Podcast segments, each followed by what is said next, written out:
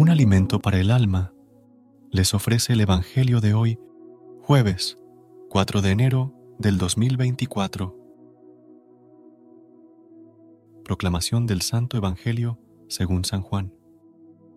Capítulo 1, versículo 35 al 42.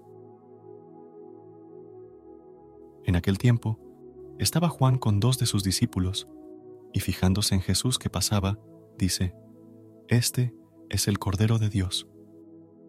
Los dos discípulos oyeron sus palabras y siguieron a Jesús.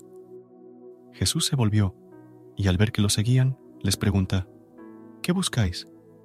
Ellos le contestaron, Rabí, que significa maestro, ¿dónde vives?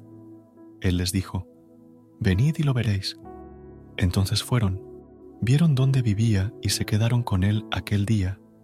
Serían las cuatro de la tarde.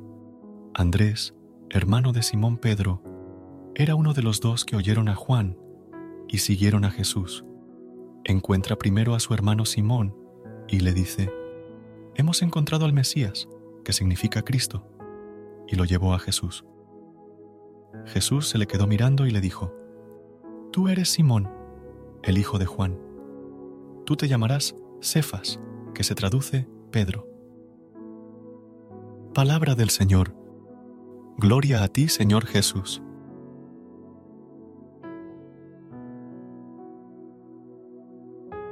El Evangelio de hoy, según San Juan, nos presenta la transición desde la figura de Juan el Bautista a la de los primeros discípulos de Jesús.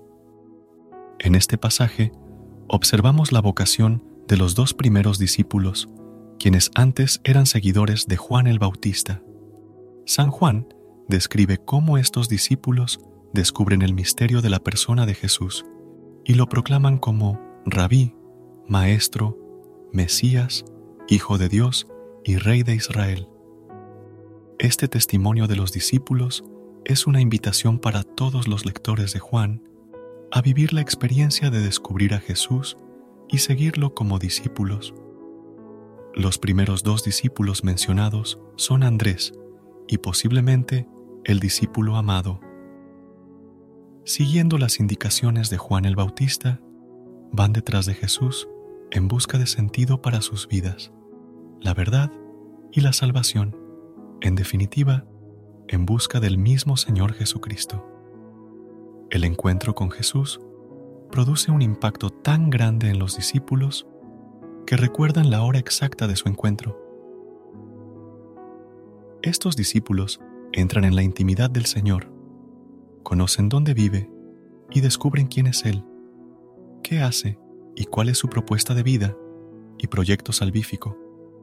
Andrés se convierte en discípulo, testigo y misionero, corriendo a compartir la buena noticia con su hermano Simón Pedro, quien también se convertirá en discípulo del Maestro Nazareno. El Espíritu Santo, segunda persona de la Santísima Trinidad, habla a través de los profetas y revela al Cordero de Dios a través de Juan el Bautista.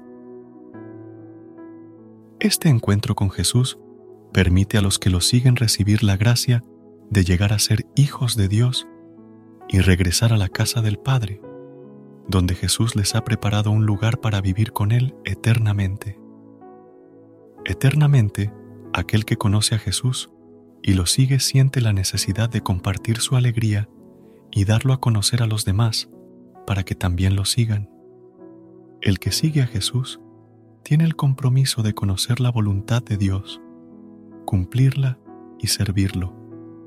Quien recibe la gracia de conocer la voluntad de Dios para su vida, saber por qué ha nacido y decidirse a cumplir con su misión, vive en constante paz, con la certeza de caminar en el camino correcto que lo dirige hacia la santidad. Permanezcamos, pues, dispuestos a escuchar el llamado del Señor y digámosle, aquí estamos, ¿para qué nos has llamado? Pidamos al Señor que nos revele su voluntad y si no la escuchamos con claridad, preguntémosle una y otra vez, en el silencio de nuestra oración, atentos a lo que el Espíritu Santo nos dice en nuestro corazón. Tengamos la seguridad de que sabremos cuál es nuestra misión y se nos darán los medios para cumplirla, porque es para eso que nos llama el Señor. Viviremos con Él y Él con nosotros. Y si somos dóciles y humildes, el Espíritu Santo hablará a través de nuestra boca, revelando al Cordero de Dios para que otros también lo conozcan, lo sigan, lo sirvan y reciban su paz. Entendamos las tres vocaciones en un hombre. Preparar, discernir, dejar crecer al Señor y disminuir nosotros mismos. Un cristiano no se anuncia a sí mismo, anuncia a otro, al Señor, y debe ser un hombre que sepa humillarse para que el Señor crezca en el alma de los demás. Padre nuestro, vivimos en un mundo lleno de peligros. Agradecemos porque contamos con tu presencia protectora todo el tiempo. Te rogamos que estés con nosotros en este día y nos libres de todo mal. Suplicamos, Señor, que hoy nos protejas y nos ayudes a ser prudentes para que no nos involucremos en situaciones peligrosas. Ven, Espíritu Santo, Todopoderoso, visita las almas de tus fieles, llena de la divina gracia los corazones. Tú eres nuestro consolador, Dios altísimo, fuente viva, fuego, caridad y espiritual unción, ayúdanos a tener un encuentro personal contigo, Cordero de Dios. Danos la gracia de encontrarte y nunca más dejarte. Te pedimos de corazón que protejas bajo tu manto a nuestros niños y ancianos. Cuídalos de todo mal, especialmente a aquellos que se encuentran en situaciones vulnerables. Gracias, Padre. En el nombre de Jesús. Amén. Recuerda suscribirte a nuestro canal y apoyarnos con una calificación. Gracias. Gracias por unirte a nosotros en este momento del Evangelio y reflexión. Esperamos que la palabra de Dios haya llenado tu corazón de paz y esperanza para enfrentar el día que tienes por delante. Recuerda que, sin importar lo que enfrentes, siempre puedes recurrir a la fe y a la oración para encontrar la fortaleza que necesitas. Si deseas más momentos de inspiración y comunión espiritual, no dudes en volver a sintonizar nuestro podcast. Que la luz divina ilumine tu camino y que tengas un día lleno de bendiciones y amor. Hasta mañana, en el nombre del Padre, del Hijo y del Espíritu Santo. Amén.